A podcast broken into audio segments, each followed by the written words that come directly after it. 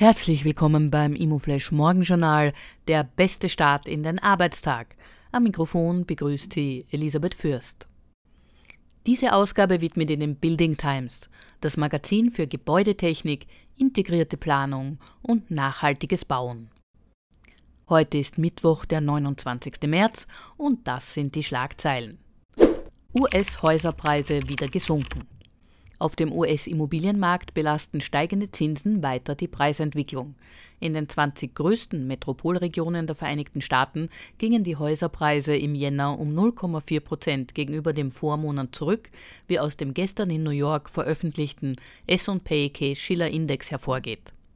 Damit sind die Preise den siebten Monat in Folge gefallen. Rustler wieder Great Place to Work. Rustler wurde als Great Place to Work rezertifiziert. Die Great Place to Work Zertifizierung basiert auf einem anonymen Mitarbeiterbefragung, die insgesamt 65 Fragen umfasst. Der standardisierte Fragebogen wird in mehr als 50 Ländern der Welt verwendet, um die besten Arbeitgeber jedes Landes zu finden. Die spannendste Meldung heute. Razzien bei französischen Großbanken.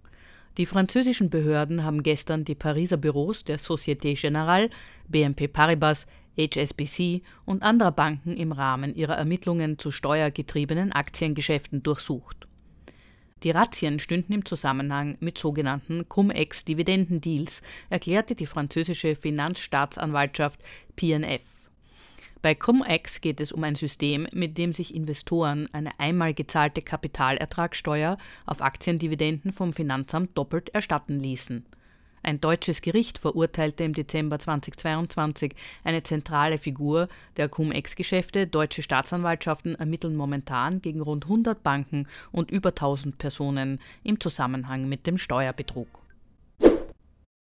Das waren die wichtigsten Informationen zum Tagesbeginn. Mehr dazu und was die Branche heute sonst noch bewegen wird, erfahren Sie wie gewohnt ab 14 Uhr auf www.imoflash.at.